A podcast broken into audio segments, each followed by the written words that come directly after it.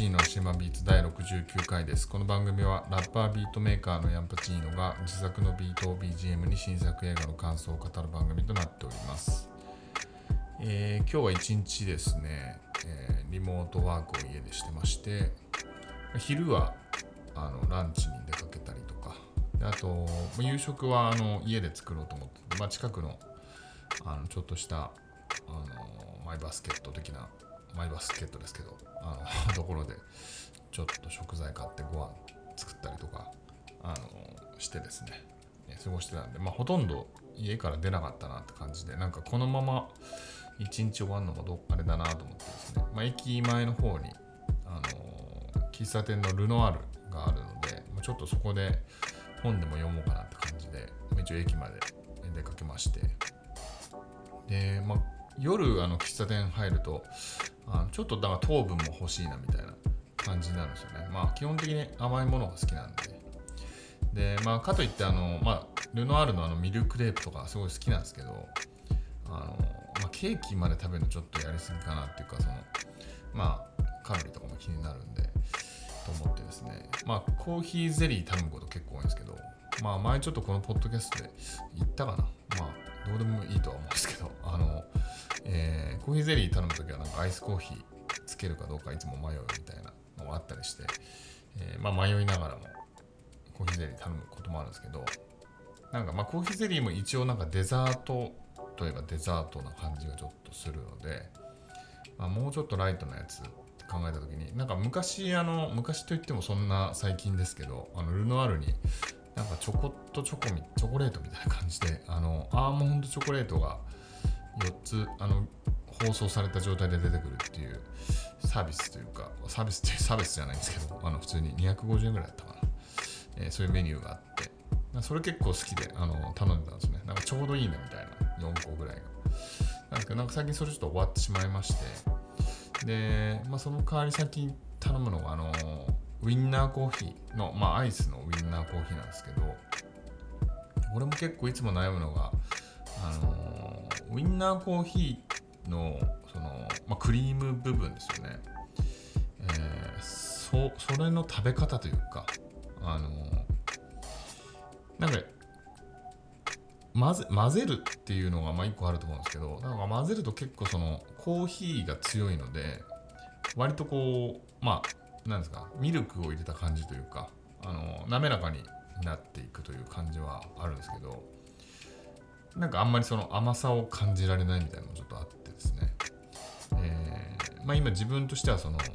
とりあえずそのなんか細長い、えースプーンみたいなやつで上のクリームだけをまず食べてからアイスコーヒーを飲むみたいな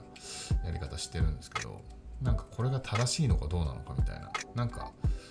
最初にクリームだけ食べる行為が何なんだろうみたいな気もちょっと思ったりとかしてですね。そのウインナーコーヒーの正しい飲み方が知りたいなというふうには思いますよね。そもそもウインナーコーヒーってななんでウインナーコーヒーなんだみたいなところも思いながら普通に注文とかしてますけどね。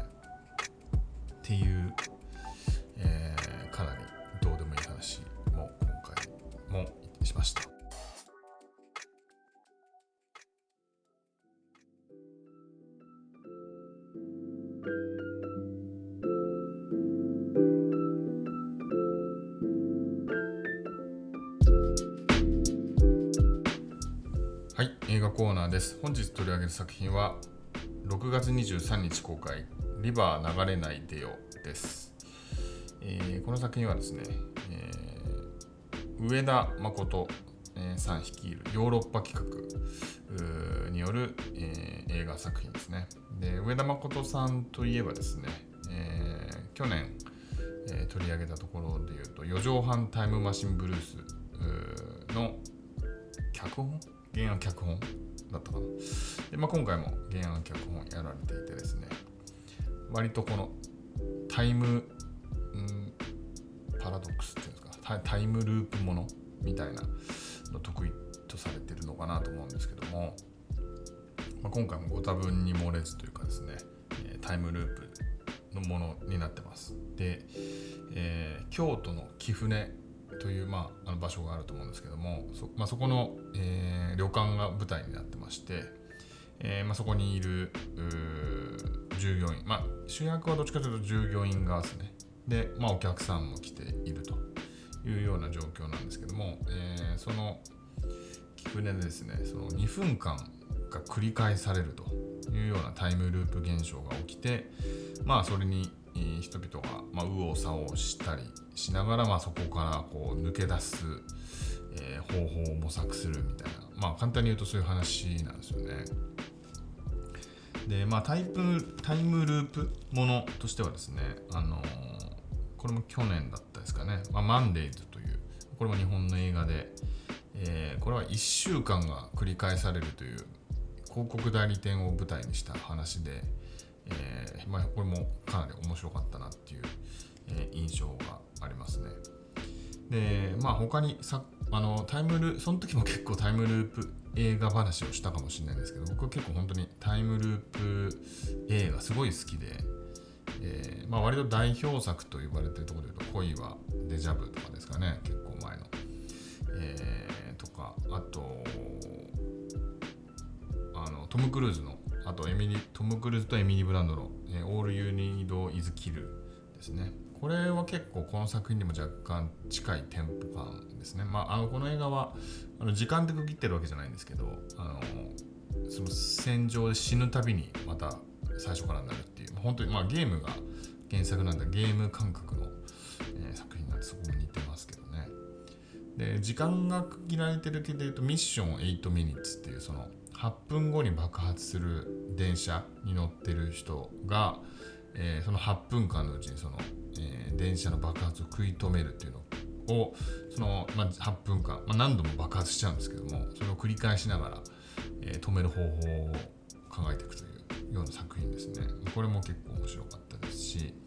えー、割と直近これ去年ん？2年前ですかね。パームスプリングスっていう映画で、えー、これもですねある結婚式に集まった、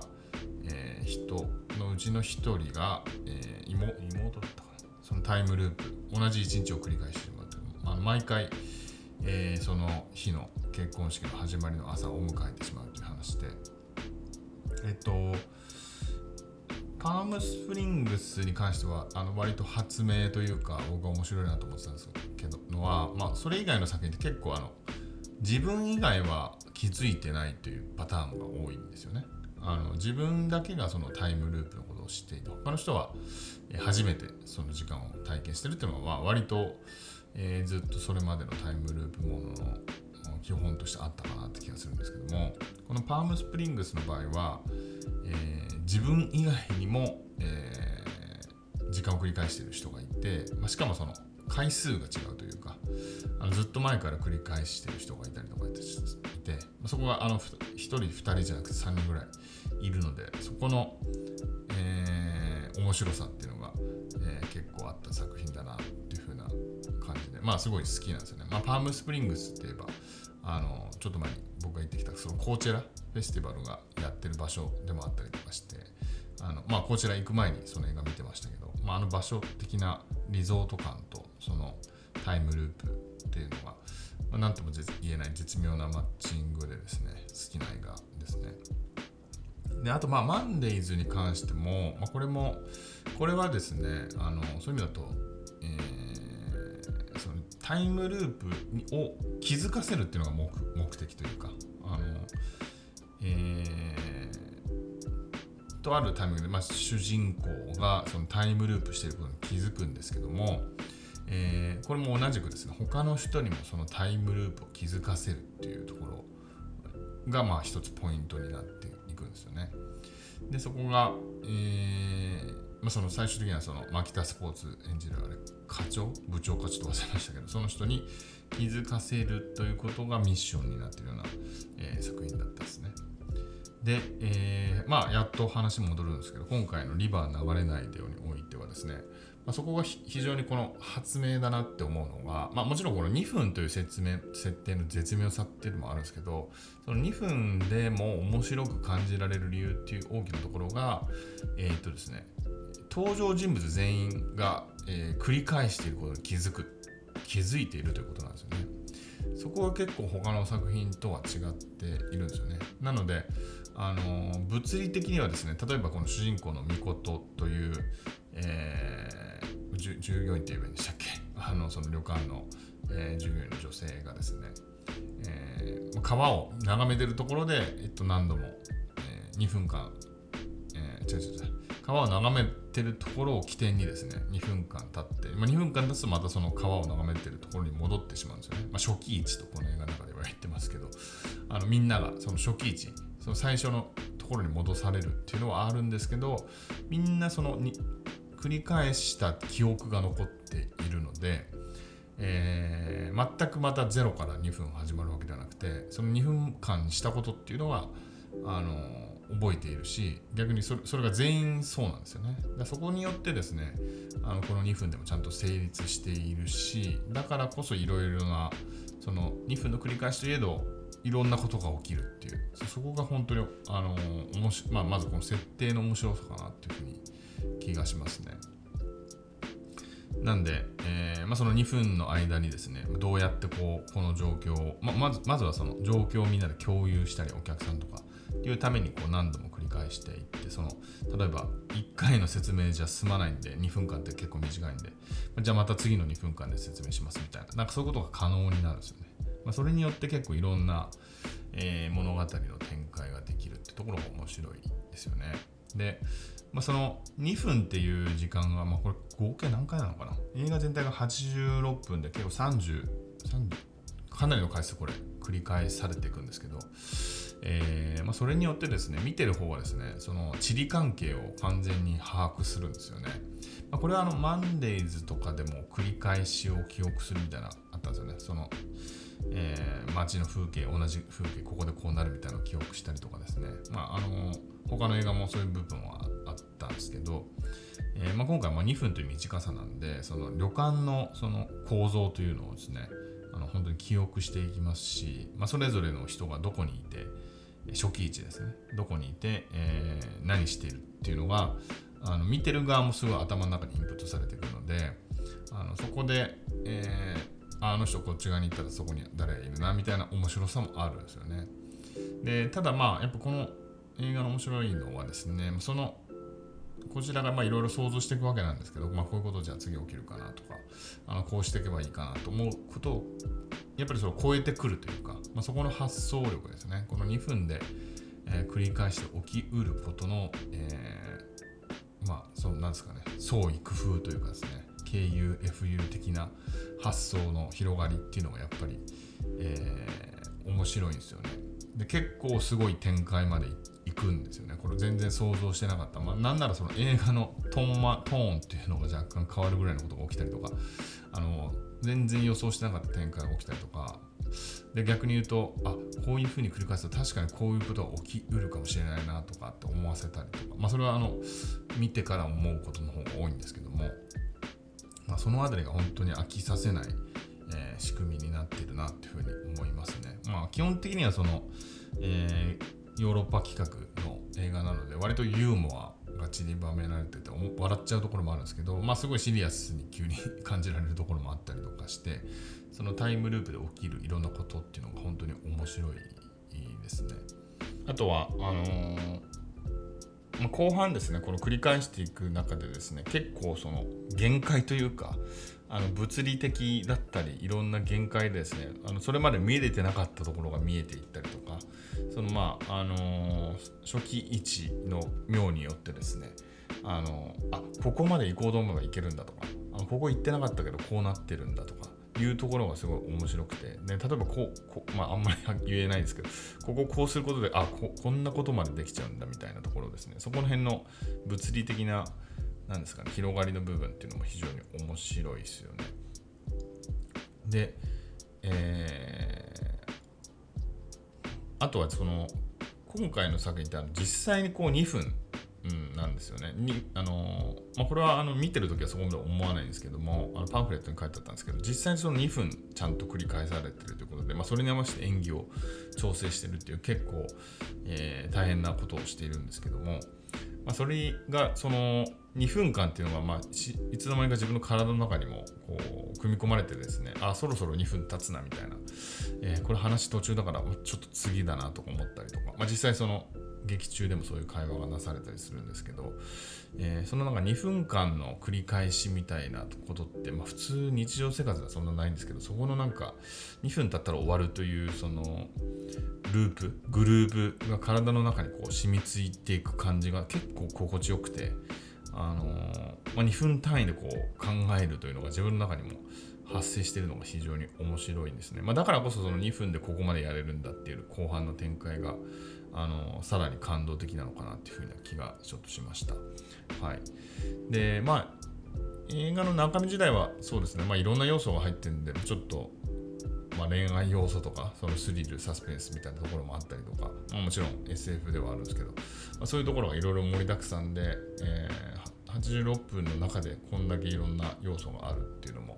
えー、楽しめるところかなと思いますし、まあ、あの役者陣もあのまあ、その劇団の方とかその辺の中心に僕も初めて見る方もあって皆さんすごい良かったですしあのおなじみのところではあの近藤義正さんとか本庄まなみさんも出てたりとかして、えー、見どころかなというふうに思いますね。はい。で、えっ、ー、と、そうですね。あと、まあ音楽がくるりで、スマイルというか、これも歌詞自体が若干この、えー、映画とも連動してるような、まあ、これエンディングにかかるんですけどそこもまあくるりと京都の相性はやっぱりいいですしくるりとヨーロッパ企画もなんかすごい相性がいい感じなんですけど、まあ、あのこれはこの映画のための書き下ろしじゃないらしいんですけどすごいテーマともあった曲でいい感じに締まるなという感じがありました。はい。まあそんな感じでえー、まあこれ口で言ってもね面白さがどこまで伝わるのかちょっとよくわからないんですけどもあのぜひ見ていただきたいなっていうふうに気がします。はい、非常に好評で、えーと、公開関数が増えてるということで僕が、えー、予約しようとした時もほぼ満席だったんですよね。そのえー、土曜日見ようとしたら満席で、えーと土曜日に次の日の予約してやっと見れたって感じだったんですけど、はい、ぜひ見れるうちに見てはと思います。以上です。